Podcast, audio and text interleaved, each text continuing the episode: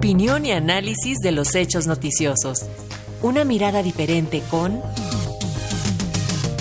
Jorge Meléndez Preciado.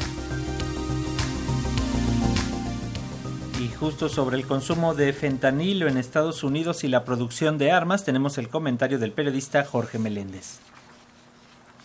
En las malditas redes sociales puede uno encontrar una serie de imágenes de personas que deambulan por la calle sin rumbo fijo, se paran en una esquina viendo al suelo por minutos o incluso se sostienen de las maneras más insólitas y extravagantes. Ciudad de zombies. No se trata de una película estadounidense para llamar la atención, sino de un problema que es realmente terrible y se ha magnificado porque ocurre en el territorio del imperialismo estadounidense y no en grandes proporciones en su todavía países subordinados, sobre todo los latinoamericanos.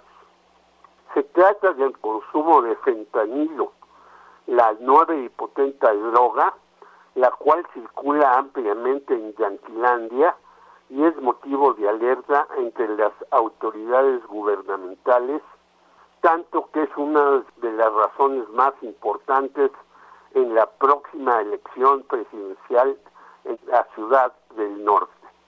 Según uno de los promotores contra esta sustancia, de tal Jaime Puertas, colombiano y cuyo hijo murió por una dosis de oxicodona, cada dos semanas hay muertes por fentanilo como si se tratara de un ataque sufrido el 9 de septiembre de 2001 contra las Torres Gemelas, es decir, cerca de 3.000 fallecidos.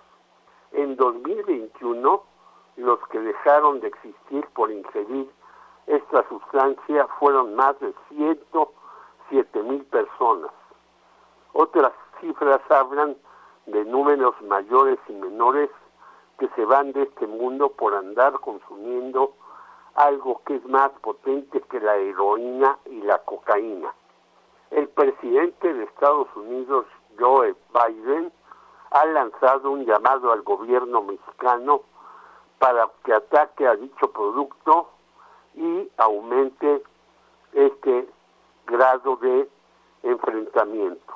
No olvidar que en su informe al Senado de la República, la secretaria de Seguridad y Protección Ciudadana, Rosa Isela Rodríguez, aseguró que en México se destruyeron 5.2 toneladas de fentanilo en los pasados ocho meses. El producto, según Jaime Puertas, es fácilmente adquirible por las redes sociales, YouTube, Facebook y Snap, algo que muestra a los mercaderes de la tecnología no les importa promover y hasta señalar lugares donde puede adquirir ese brazo que nos lleva a la tumba. Pero como es normal, la principal culpa se le echa a los traficantes mexicanos, los cárteles de Sinaloa y Jalisco Nueva Generación, que si bien empiezan a producirlo, lo adquirían antes de los países orientales. Y uno se pregunta, aparte de las perjudiciales redes sociales sin reglamentar, no hay pandillas y hasta empresas yanquis que participen en esta cruzada que lleva a la estupidización y la fatalidad humana, cuando menos hasta ahora no hay castigos severos a las mafias que trabajan a placer en Estados Unidos y hasta las promocionan en canales televisivos que entrevistan a los comerciantes. En San Diego, California, sitio donde hay equipos y lugares del juego al por mayor, la situación en las casas de campaña y entre los homeless, o sea, los indigentes, es evidente. Pero no hay que ser muy perspicaz para saber que en fiestas de jóvenes universitarios y clase medios también se consume el producto. Es necesario sí que las autoridades nuestras cumplan su papel, aunque también que las del otro lado del río Bravo sean exigentes con los difusores del fentanilo, los que la circulan ampliamente y los que están en la cúpula del asunto.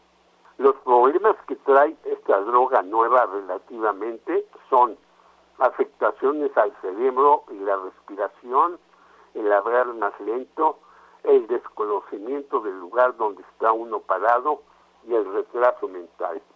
Es hora de una cruzada mundial contra el fentanilo, pero también contra la venta de armas que traen graves problemas para la población y posibilitan que ciertos personajes lleguen a una escuela y asesinen con una R-15 a 22 niños y una maestra como ocurrió en Uvalde, Texas.